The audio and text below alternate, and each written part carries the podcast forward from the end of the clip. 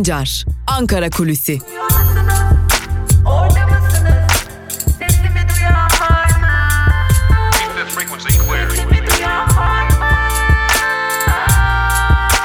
Özgürüz Radyo.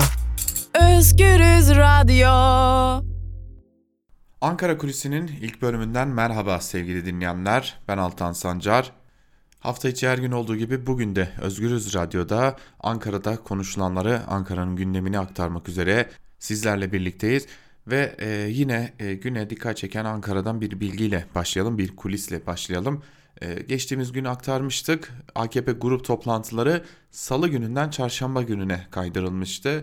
Bu konunun sebebi olarak da özellikle muhalefet partileri ve ağırlıklı olarak da Cumhuriyet Halk Partisi AKP'nin savunma pozisyonuna geçtiğini ve bu nedenle salı günü muhalefetin neler söyleyeceğini dinleyerek hemen ertesi gün çarşamba günü gündemi kendisinin belirleyebilmesi amacıyla da özellikle AKP Genel Başkanı ve Cumhurbaşkanı Erdoğan'ın gündemi kendisinin belirleyebilmesi amacıyla da e, çarşamba gününe aldığını belirtiyordu muhalefet partileri.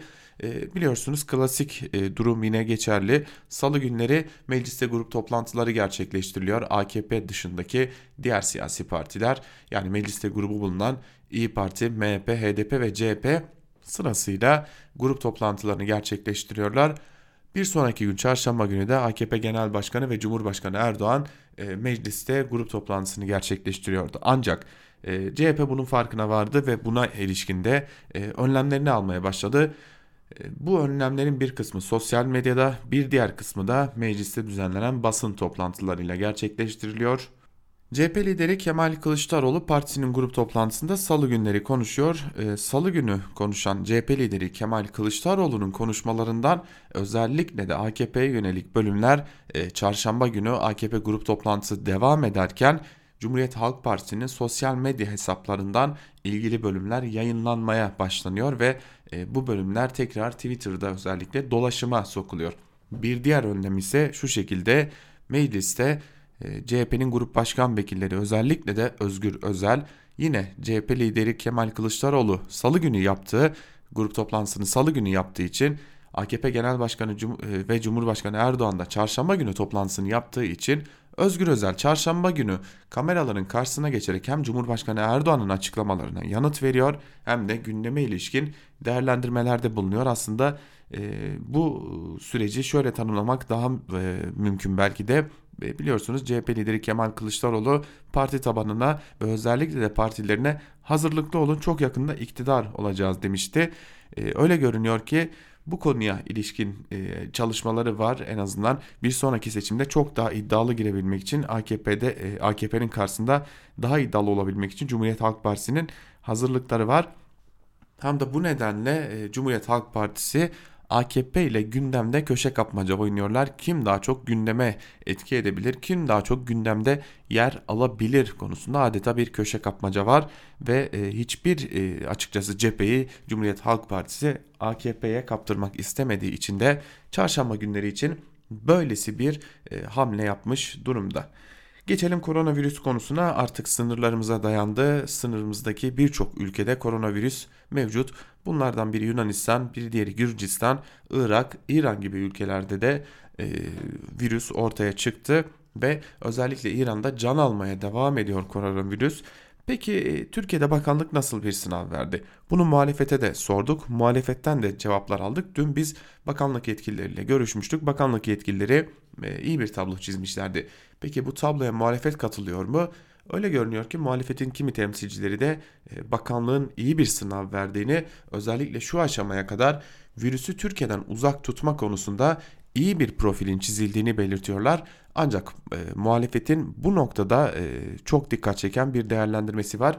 Son olarak virüsün sınırlarımıza iyice yaklaşmasıyla birlikte ve özellikle de İran'da ortaya çıkmasıyla birlikte e, bakanlığın bir anda telaşa kapıldığını özellikle İstanbul'a giden Tahran uçağının alelacele Ankara'ya indirilmesini ve tedbirsiz indirilmesinin e, tartışmalara yol açtığını belirtiyorlardı. Hatta e, Sağlık Bakanı Koca da buna bir cevap verdi.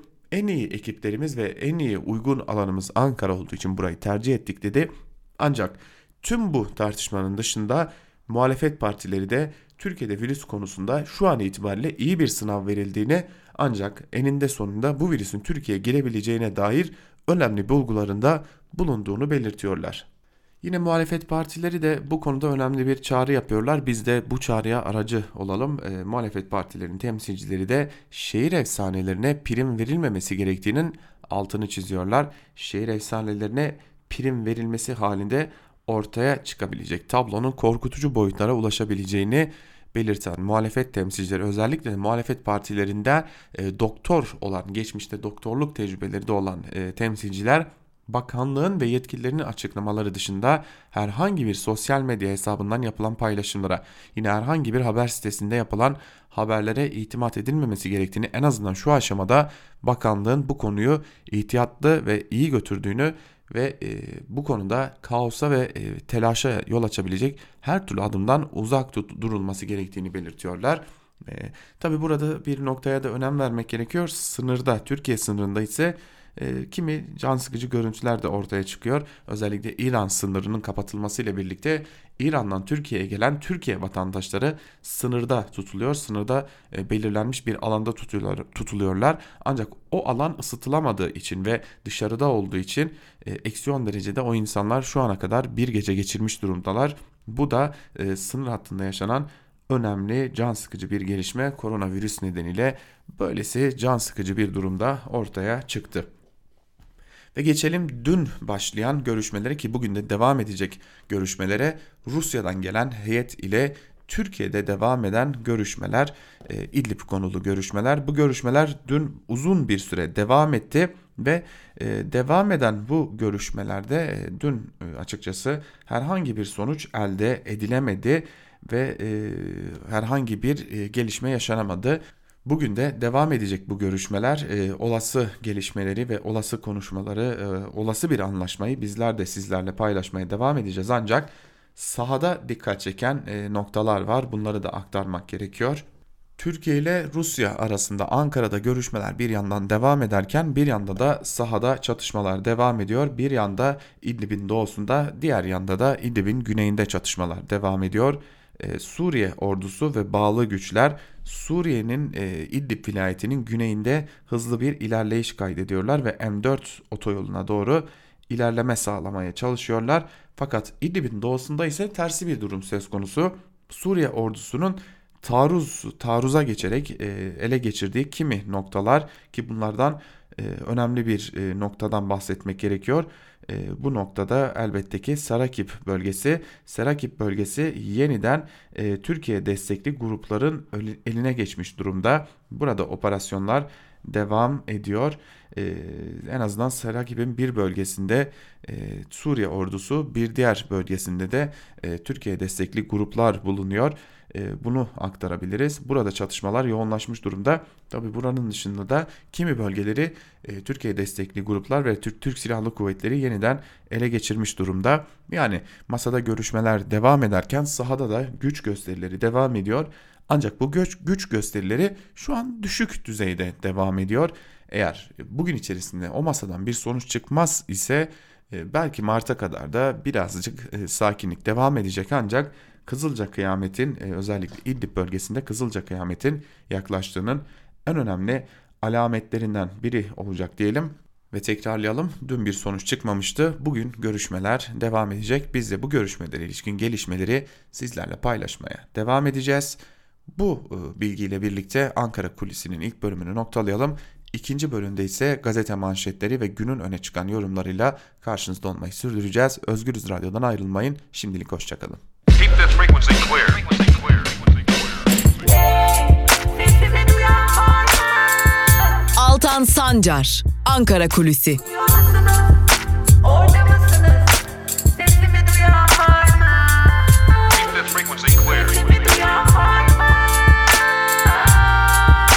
Özgürüz Radyo.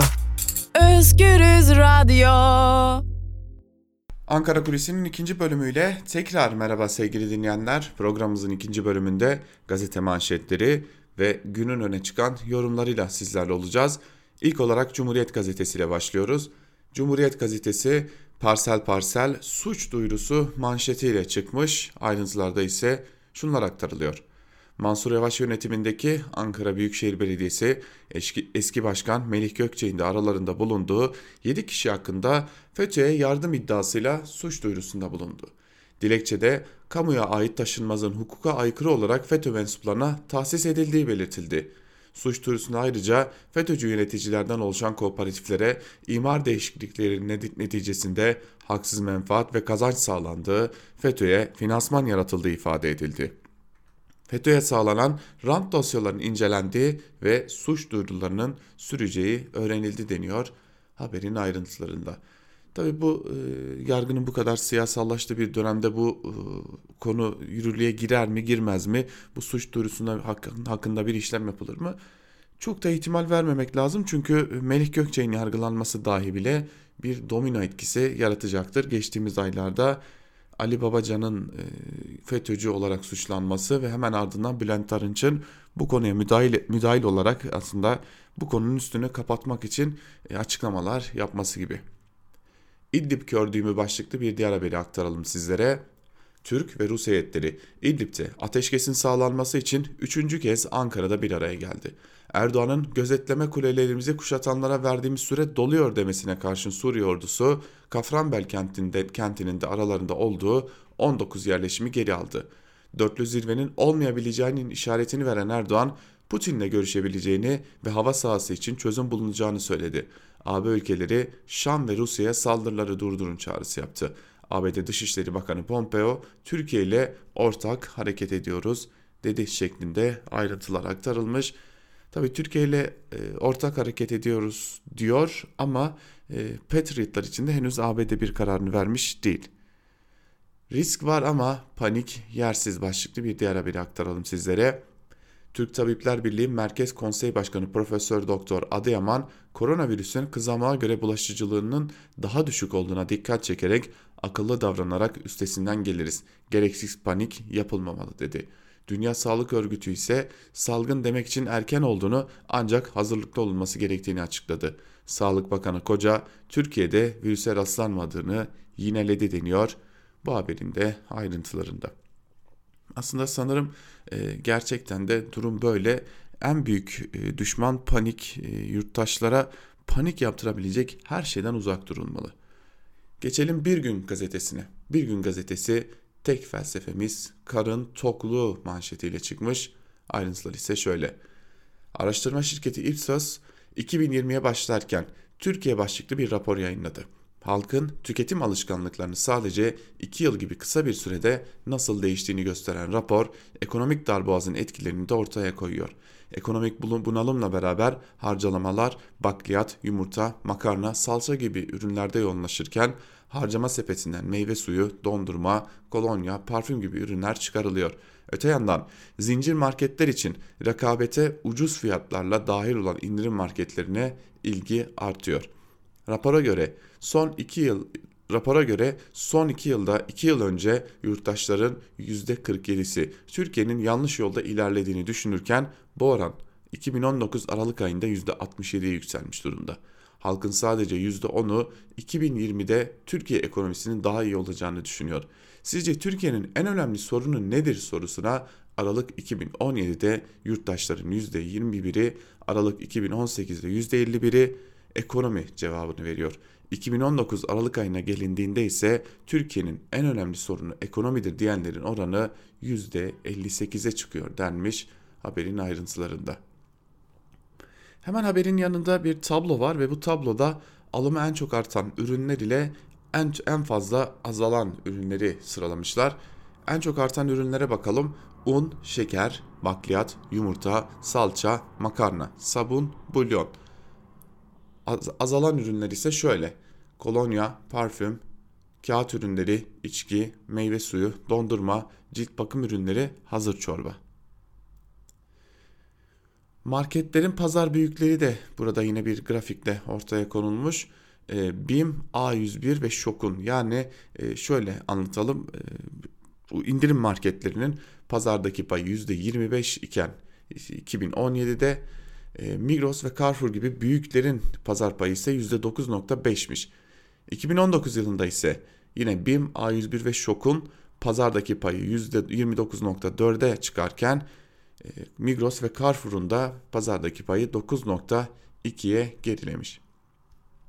Bu da ayrıca dikkat çekici. İndirim market olarak sunulan ve muhtemelen de kalitesiz ürünler sunan bu marketlerde yurttaşlar tarafından ne yazık ki tercih edilmek zorunda kalınıyor. Devam edelim. Ee, bir gün gazetesini de noktalayalım ve tabii bir gün gazetesini noktalarken şunu atlamayalım. Ee, bu ekonomik gerçekliği bir tek iktidar görmüyor. Geçelim Yeni Yaşam'a. Yeni Yaşam gazetesi asıl virüs bu düzen manşetiyle çıkmış. Ayrıntılar ise şöyle. Artan kadın cinayetlerine yönelik etkin önlemler yerine hükümet Diyanete bağlı rehberlik büroları ile çözüm bulmaya çalışıyor. Bu bürolar ise kadınlara hatayı kendinizde arayın tavsiyesinde bulunuyor. Van'ın Başkale ilçesinde Depremin yıktığı köyler yardım beklerken devlet yardımları engelliyor. Depremzedeler ise kendileri zor durumdayken devletin HDP'nin gönderdiği yardımları engellemesine tepki gösteriyor. İşsizlik ve borçları yüzünden intihar eden Gökhan Şeremet'in şimdi de ailesi bankaların tacizine maruz kalıyor. Ailenin evine giden memurlar hac edilebilecek eşya olmadığı için geri döndü. Eskişehir H tipi cezaevinde bir tutuklunun yazdığı müzik notası örgütsel şifre denilerek dışarı çıkarılmasına izin verilmedi. Halfeti'de ise sokak ortasındaki işkence, jandarma ve adli tıp kurumu raporlarıyla gizlendi. Kürt sorunu acil çözüm beklerken hükümet Kürt sorunu daha da çözümsüz hale getiren tecrit politikalarında ısrar ediyor. PKK lideri Abdullah Öcalan 7 Ağustos'tan beri avukatlarıyla görüştürülmüyor. Tüm bunlar olurken tek millet vurgulu konuşma yapan Erdoğan deprem konusunu Kanal İstanbul ve TOKİ projesine bağlarken İdlib için yine savaş derken hava sahasının kullandırılmamasından da yakındı deniyor haberin ayrıntılarında. 5 dakikada Türkiye özeti gibi bir e, manşet diyelim zira tam anlamıyla Türkiye'nin özeti çizilmiş ve e, adeta herkese en azından bir defa biz bu ülkede nasıl yaşayacağız sorusunu sordurmuş. Geçelim Evrensel Gazetesi'ne. Evrensel Gazetesi'nin manşetinde risk kapıda sözleri yer alıyor. Ayrıntılar ise şöyle. Çin'de ortaya çıkan koronavirüs yayılmaya ve can almaya devam ediyor. Türkiye'de şu ana kadar koronavirüs vakasına rastlanmadığını açıklayan Sağlık Bakanı Fahrettin Koca, bu rastlanmayacağı anlamına gelmez. Risk kapıda dedi. Bölgede yayılımın arttığını, sınırlarda önlem aldıklarını belirten Koca, Çin'e uğrayan ya da İran'dan gelenleri karantinaya alıyoruz diye konuştu. Koronavirüs vakalarının gizlendiği iddiasına ilişkinde koca Dünya Sağlık Örgütü'nden bir şeyi gizleyebilir misiniz dedi. Koronavirüs nedeniyle halkta bir panik havası oluştuğunu belirten Türk Tabipler Birliği Başkanı Sinan Adıyaman paniğe gerek olmadığını söyledi. İran'ın koronavirüsü geç bildirdiğini ifade eden Adıyaman bu nedenle virüsün bize gelmesini bilimsel gelmemesi bilimsel olarak mümkün değil dedi. Virüsün ölüm riskinin %2-2,5 olduğu, olduğunu belirten Adıyaman çabuk teşhis koyarsak problem olmaz dedi şeklinde de ayrıntılar aktarılmış sevgili dinleyenler. Tabi buradaki önemli husus şu e, Dünya Sağlık Örgütü'nden gerçekten de bir şey sağlık saklamak imkansızdır. Burada yetkililerin açıklamalarına itibar edilmesi gerektiğini bir kez daha vurgulayalım. Aksi halde ortaya çıkabilecek o panik ortamı büyük zararlar verebilir. Devam edelim. Rusya-Türkiye ilişkilerinde ciddi bir krizle karşı karşıyayız başlıklı bir diğer haberi aktaralım sizlere. Suriye'nin İdlib kenti üzerinden Rusya ile Türkiye arasındaki gerilimi değerlendiren akademisyen Erhan Keleşoğlu, Rusya'nın İdlib ile ilgili kendi pozisyonundan taviz vermeden yoluna devam edecek gibi gözüktüğünü belirtti. Keleşoğlu, burada Türkiye'nin ne yapacağı mühim. Operasyon ve çatışmalar devam edecek. Bu da tam bir çıkmaz ortaya çıkarıyor. Türk-Rus ilişkileri açısından dedi şeklinde aktarılmış haberler. Şam'dan görünen Türkiye'nin Suriye politikası başlıklı bir e, yazının birinci sayfaya yansımasını aktaralım.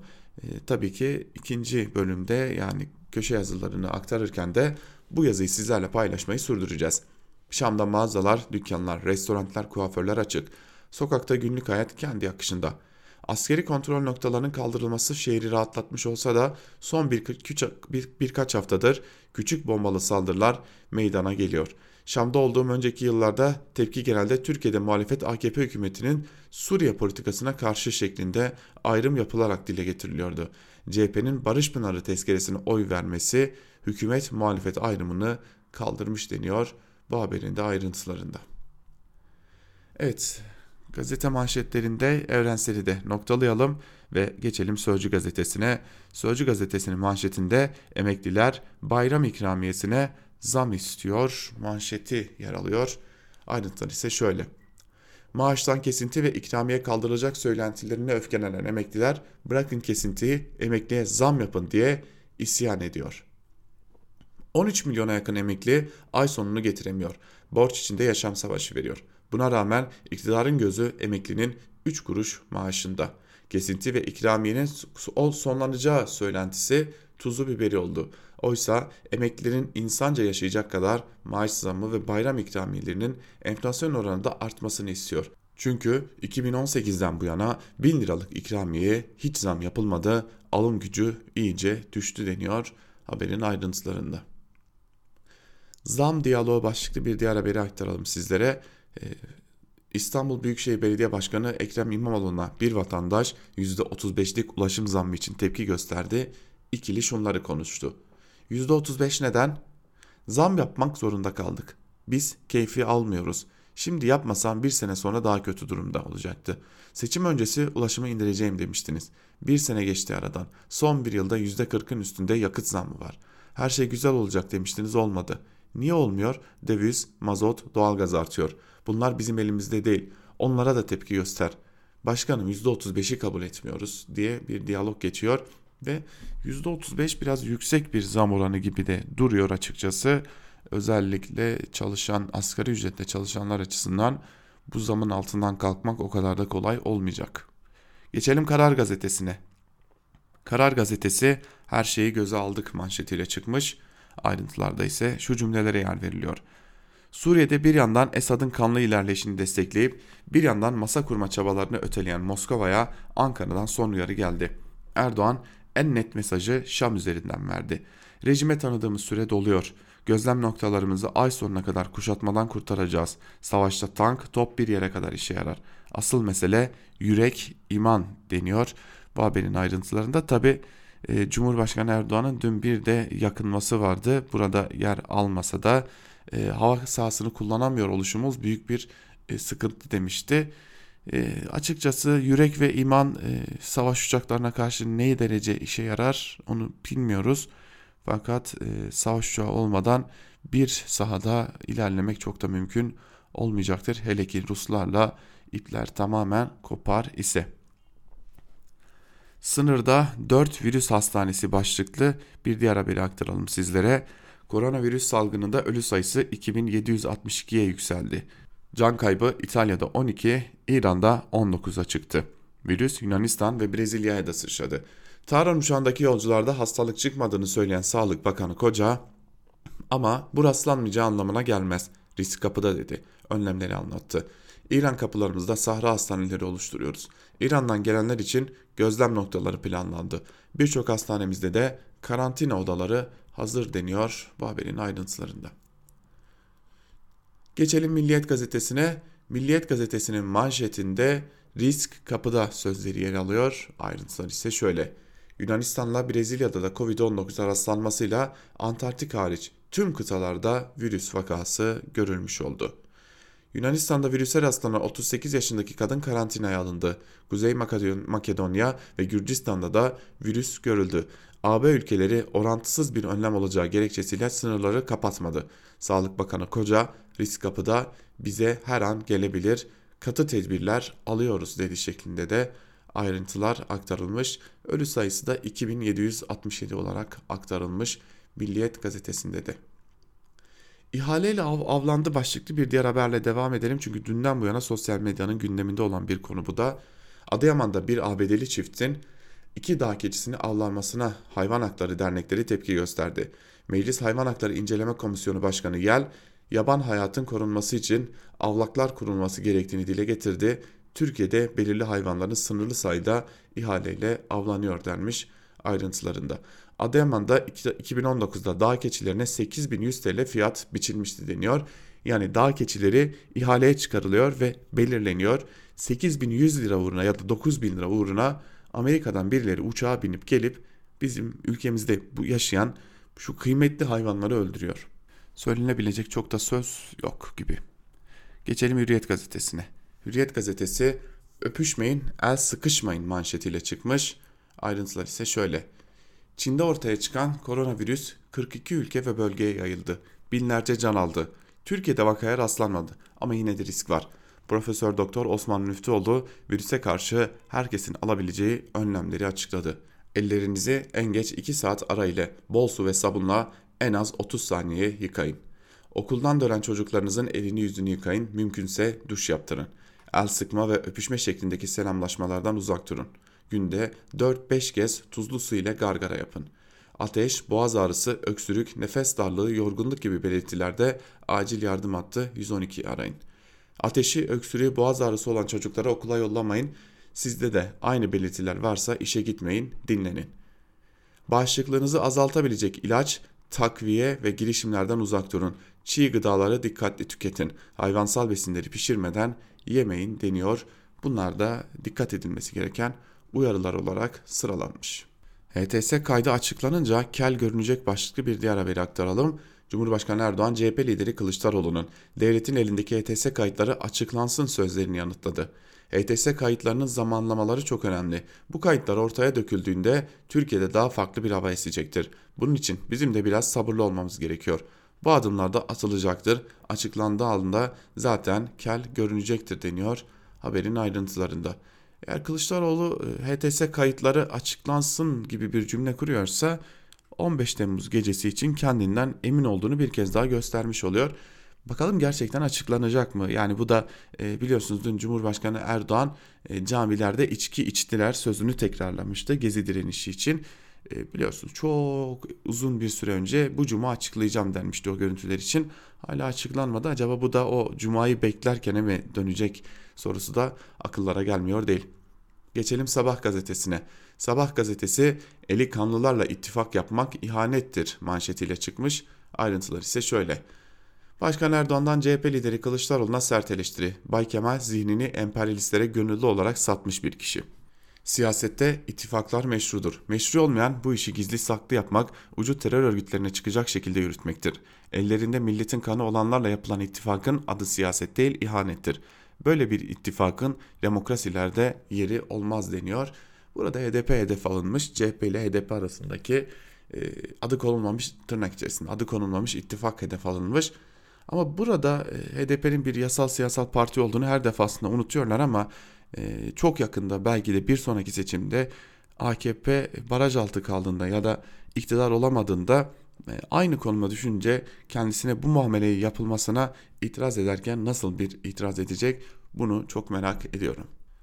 Devam edelim Yeni Şafak'a geçelim. Yeni Şafak'ın manşetinde HTS kayıtları açıklanacak, kel görünecek sözleri yer alıyor. Ayrıntılar ise şöyle. Cumhurbaşkanı Erdoğan 15 Temmuz'un siyasi ayağıyla ilgili ipucu verdi. Telefon HTS kayıtları açıklandığında Türkiye'de çok farklı hava eseceğini belirten Erdoğan, bunun için biraz sabırlı olmamız gerekiyor. Bu adımlar atılacak. Her taraf süt limandır zannedilmesin. Açıklandığı anda zaten kel görünecektir dedi şeklinde aktarılmış.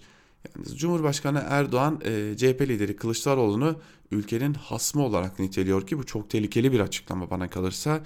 E, bu böylesi dönemlerde böylesi açıklamaların getirebileceği e, çok ciddi yönelimler olabilir.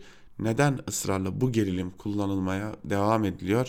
Bunu AKP açısından anlayabiliyoruz ama bunun dönüşü çok ağır olabilir. Aydınlık gazetesinde dikkat çeken bir manşet var. Bunu aktaralım sizlere. Sizi Davutoğlu yapmak istiyorlar. Sözleri yer alıyor manşette. Ayrıntılar ise şöyle. ABD'nin çözümlerini Davutoğlu'nun seslendirdiğini belirten Perinçek, işte Türkiye'yi tuzağa it itmek isteyen güçler. Cumhurbaşkanımız Suriye'de savaş kararı aldığı zaman Davutoğlu'laşır. Davutoğlu'laşan Türkiye'nin başında kalamaz dedi şeklinde aktarılmış. Aynı de gemidekiler gemiler, gemi içinde kavgaya tutuşmuşlar bile. Geçelim Akit'e. Akit'in manşetinde cibiliyet fukarası sözleri yer alıyor. Ayrıntıları ise şöyle. İdlib'teki gözlem noktalarını kuşatan rejim unsurlarına geri çekilmeleri için verilen sürenin ay sonunda dolacağını hatırlatan Başkan Erdoğan, Esad ile görüşülsün diyen Kılıçdaroğlu için siyaset cahili, Esad, Esad yandaşları için de cibiliyet fukarası ifadelerini kullandı. Erdoğan, İdlib'i kurtarmakta kararlı olduklarında altını çizdi deniyor. Bu manşetin ayrıntılarında da Tabii e, dün dikkat çeken bir konuşma yaptı Cumhurbaşkanı Erdoğan. E, konuşmasının bir bölümünde Kürt orijinli e, insanlar dedi, Kürt orijinli arkadaşlarım dedi.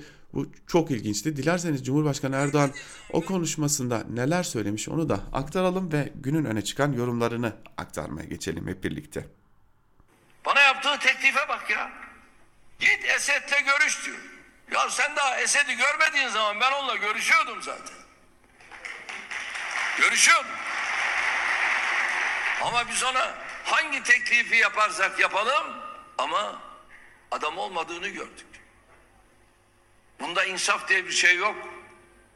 Bugün bizim karşımıza dikilen benim Kürt orijinli kardeşlerim Suriye'nin kuzeyinde, kuzeydoğusunda şu anda terör örgütüne destek verenler onlara pasaport dahi vermiyordu.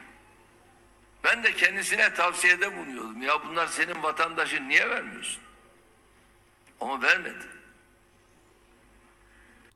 Evet, Cumhurbaşkanı Erdoğan Kürt orijinli kardeşlerim cümlesini kurdu.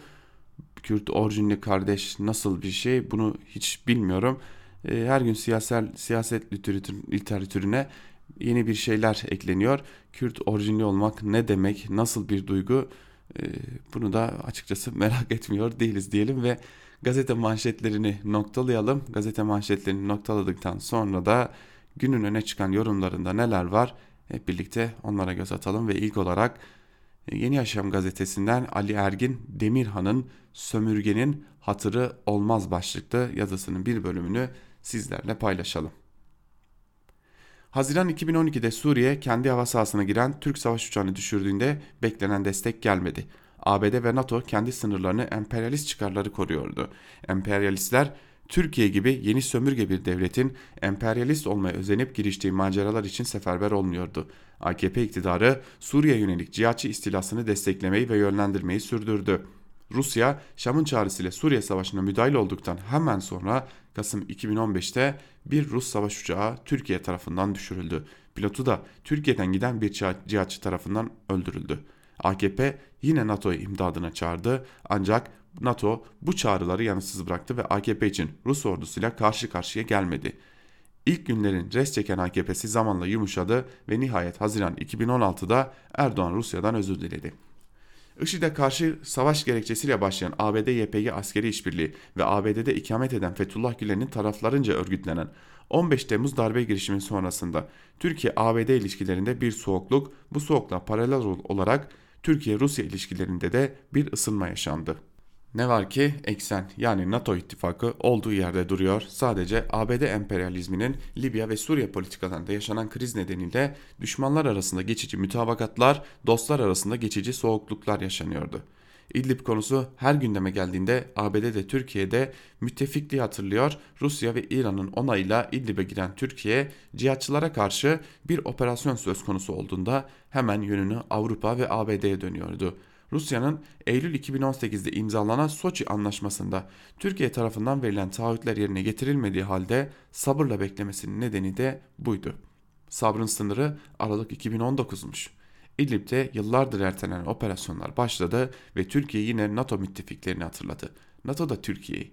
20 Şubat günü Türk Silahlı Kuvvetleri ve cihatçılar Rusya destekli Suriye ordusunu hedef alan saldırılara başladığında NATO resmi hesabından Türkiye NATO'dur, biz NATO'yuz mesajını yayınladı. AKP iktidarında NATO'dan Suriye politikalarında kullanılmak üzere Türkiye-Suriye sınırına Patriot hava savunma sistemlerinin kurulmasını istedi. Aynı günün akşamı bir televizyon programına çıkan Hulusi Akar, Türkiye yüzünü yeniden ABD'ye mi dönüyor sorusuna ülkemiz ve hak ve menfaatlerini korumak bakımından çeşitli temaslarımız var diye yanıtladı. Doğru, kimse Türkiye'nin NATO üyesi olduğunu unutmasın. Eksen kayması gibi saçmalıklara takılmasın.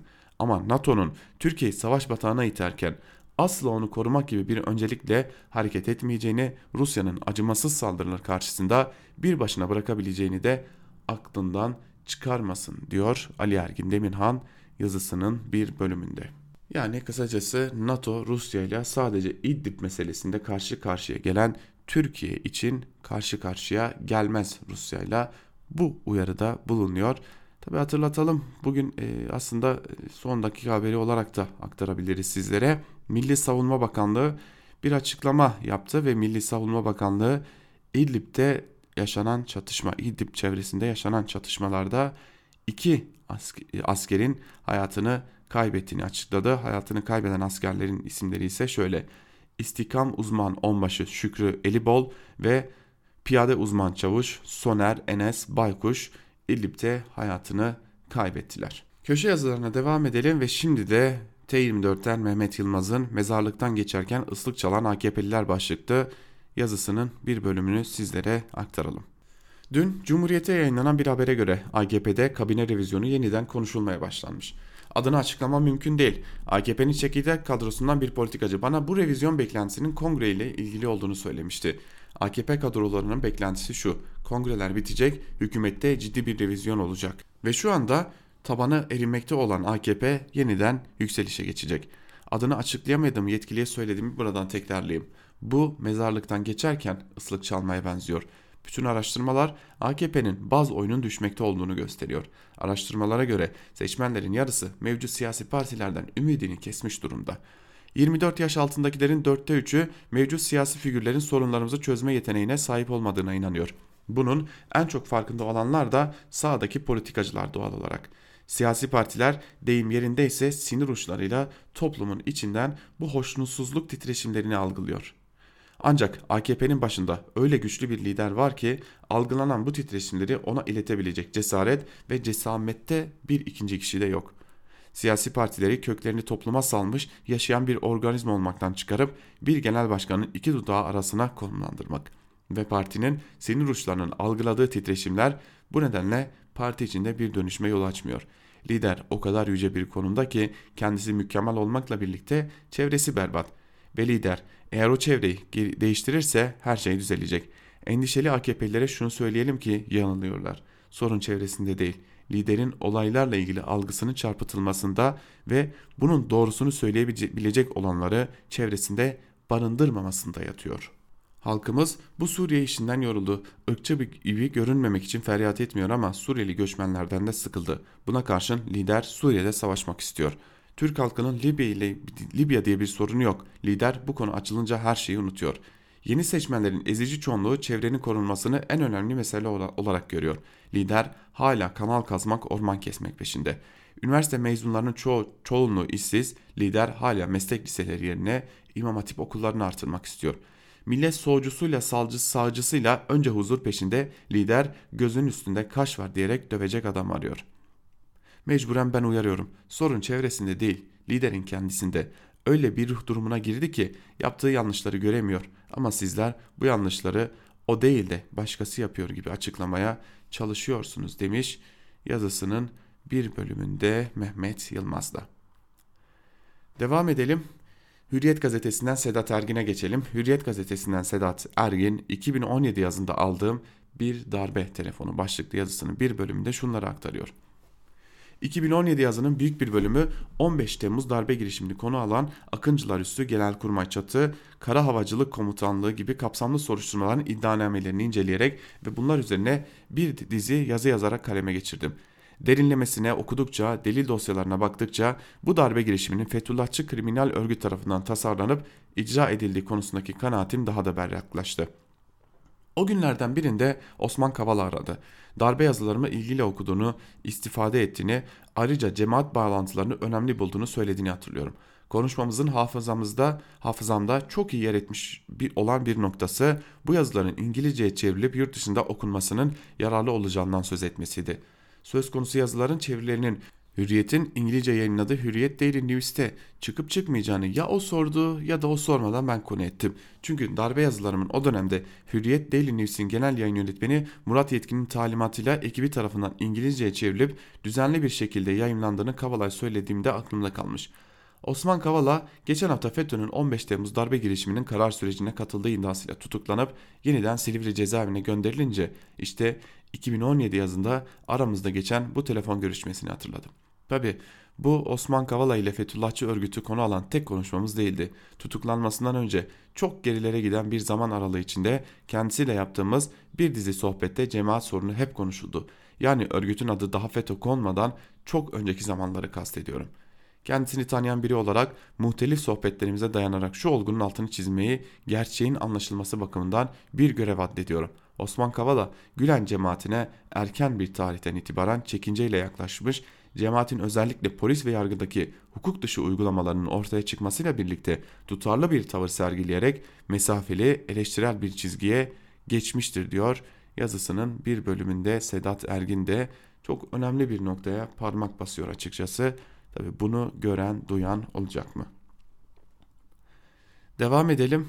İhsan Çaralan'ın Evrensel Gazetesi'ndeki demek ki memlekette harp varmış, faturası da halka çıktı, çıkmaktaymış başlıklı yazısının bir bölümünü sizlere aktaralım. Geçen hafta Cumhurbaşkanı Erdoğan'ın İdlib'deki çatışmalardan söz ederken İdlib'de savaş var diyebilirim itirafından sonra AKP'li milletvekilinin memlekette harp var ifadesi bir hafta içinde iktidar cephesinden gelen ikinci savaş itirafıdır. Erdoğan'ın savaş var sözleri günlerde siyaset gündeminde tartışılıyor. Bugün burada burada sorunu Aydın'daki tarım çalıştayında tarıma yönelik desteğin verilmemesi yanıyla gündeme gelen posacının memlekete harp var gerekçesi üzerinden ele alacağız. Bu memlekete harp var gerekçesi egemen sınıfların kendi çıkarları uğruna yarattıkları savaşların, askeri operasyonların faturasını halkın sırtına yıkmak için yeni savaş zenginleri yaratmak, eski zenginleri savaş rantıyla daha da zengin etmelerinin arasındaki en değişmeyen gerekçe olmuştur. Şimdi de Aydın'ı da AKP milletvekili Posacı, tarım girdi fiyatlarının olağanüstü artması ve çiftçiye vaat edilen desteğin neden verilmediğini soran çiftçinin karşısına çıkıp memlekette harp var diyerek çiftçileri sindirmek istemektedir. İnsanlık tarihi açık bir biçimde göstermektedir ki haksız savaşlar egemen sınıf için savaş rantı, yeni zenginlikler kaynağı olurken işçiler, emekçiler, geniş halk yayınları için cephede çocuklarının ölmesi, ruhsal ve fiziki olarak onulmaz biçimde yaralanması, cephe gerisinde halkın savaşın giderlerini karşılamak üzere yeni vergiler, zamlar, cezalar ile elinde avucunda ne varsa alınması, savaşa karşı barış diyenlerin, ilerici demokrat güçlerin, aydınların, demokratların cezaevlerine atılması, şiddetin yönetim tarzı olarak yaygınlaştırılmasının dayanağı olarak kullanılmaktadır.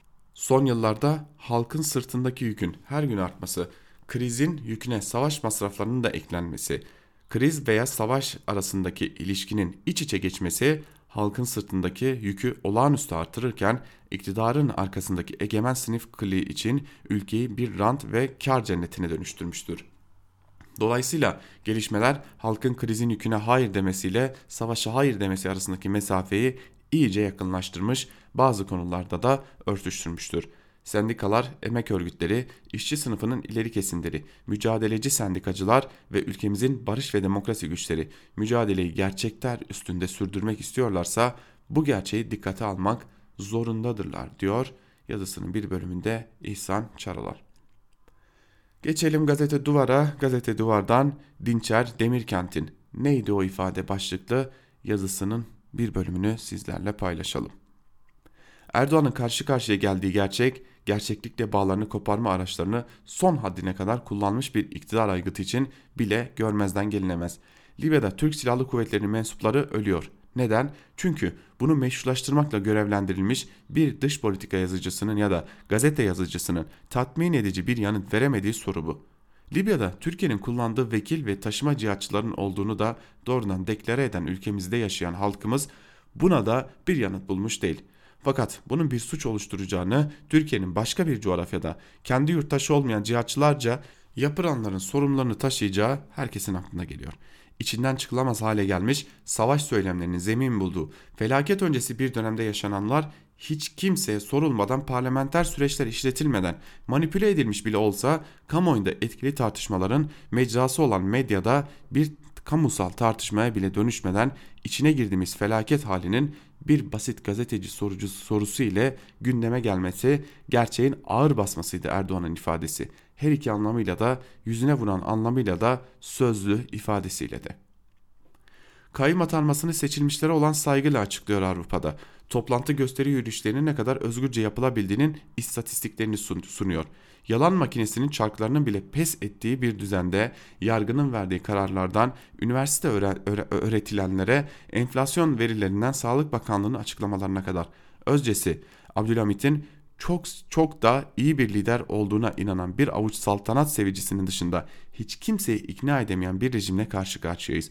Yoksullaşan, çaresizleşen, işsizleşen, halklarından yoksun bırakılmış, dışlanmış, vurulmuş, öldürülmüş insanların ülkesinde. Gerçeklik saf ve en devrimci formüyle Erdoğan'ın ve muhalefetin karşısına dikilmiş durumda. Erdoğan, Azerbaycan gezisinin dönüşünde uçakta bu gerçeklikle ne yapacağını hazırlanmış sorularla hazırlanmış yanıtlar vererek açıkladı. Dış politikada bir yandan We Are NATO kampanyasının bir yandan da Putin ile yakın ilişkilerini sürdürecekti. Duruma göre İdlib meselesine bakılacaktı. İç politikada HDP'ye davalar açılacağını, yargının burada yine devreye gireceğini öngörüyordu. Gazetelerde yazılanlara müdahale edilmeliydi. CHP liderinin başına görünecek vardı. Yani gerçeklik zor aygıtlarıyla, kin davalarıyla bastırılabilirdi. Erdoğan'ın krizinin içinde çok fazla seçeneği de kaldığı söylenemez. Zor araçlarını güçlendirecek, demokratik düzenin neredeyse tamamen ortadan kaldırıldığı, hiçbir ara mekanizmanın bırakılmadığı bir ülkede gerçekliğin yeniden tanzimi, hegemonik biçimde inşa edilmesi ise zor araçlarıyla mümkün değil. Peki ya muhalefet? Muhalefet ülkenin devrimci gerçekliğiyle ne yapacak? İşte asıl soru bu diyor Dinçer Demirkent'te yazısının bir bölümünde. Cumhuriyet gazetesinden Barış Terkoğlu ile devam edelim. Ben ceza aldım. Peki çocuk istismarcıları ne oldu diye soruyor yazısının başlığında ve bir bölümünde şunları aktarıyor. Adliyenin önündeki heykele dikkatle baktınız mı? Çoğumuz Uranüs ve Gaia'nın kızı gözü, gözü bağlı Bakire Temis'in elindeki teraziyi görüyoruz. İşte adalet diyoruz. Oysa diğer eldeki kılıcı fark etmiyoruz. Kılıcı tutan el adaleti uygulayacak gücü temsil ediyor. Haliyle hukukun sahibini de gösteriyor.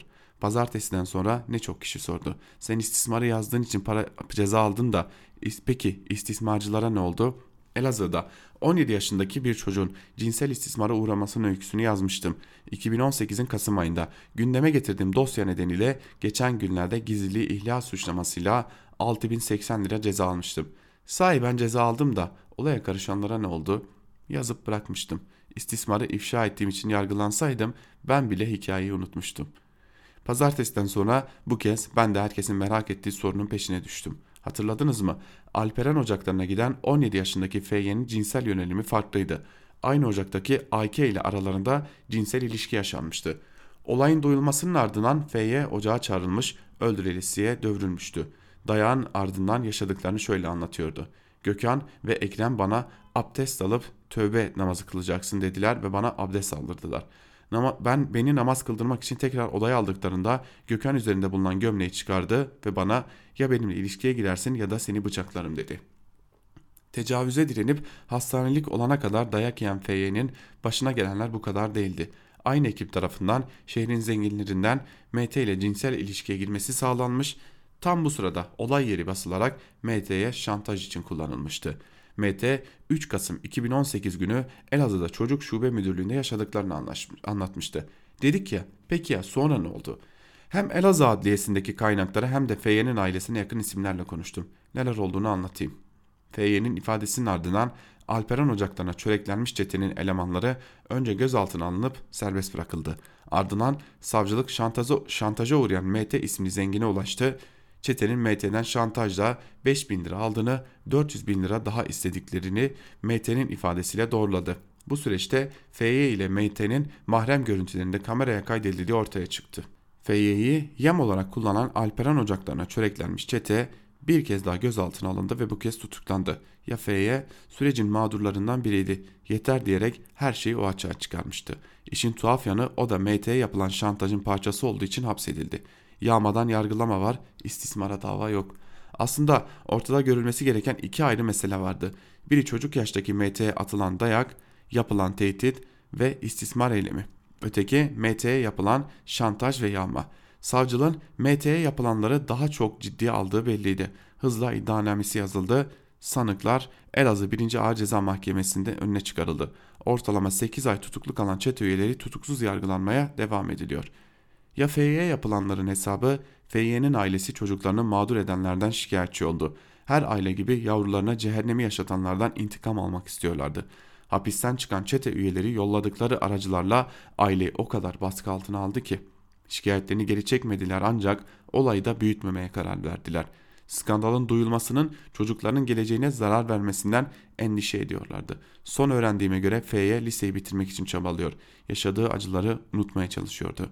F'ye ve ailesinden sonra 4. Ağır Ceza Mahkemesi de heyeti de suç duyurusunda bulundu. Buna rağmen nedense F'ye yapılan istismarın, dayağın, tehdidin, tecavüz girişiminin davası bir türlü açılmadı. Sonuçta çocuğa karşı işlenen suçların iddianamesini yazıp mahkemeye göndermeyen Türk yargısı istismarı Türkiye'ye duyuran benden şikayetçi oldu. Yazdıklarımı engelledi. İddianamemi yazdı, gizliliği ihlal ediyor diyerek cezamı verdi üstelik.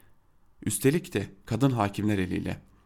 Elazığ'da Alperen ocaklarında başlayan çocuk istismarı, dayak, tehdit, şantaj, yağma, tecavüz girişimi skandalından tek ceza alan kişi ben olmuş oldum.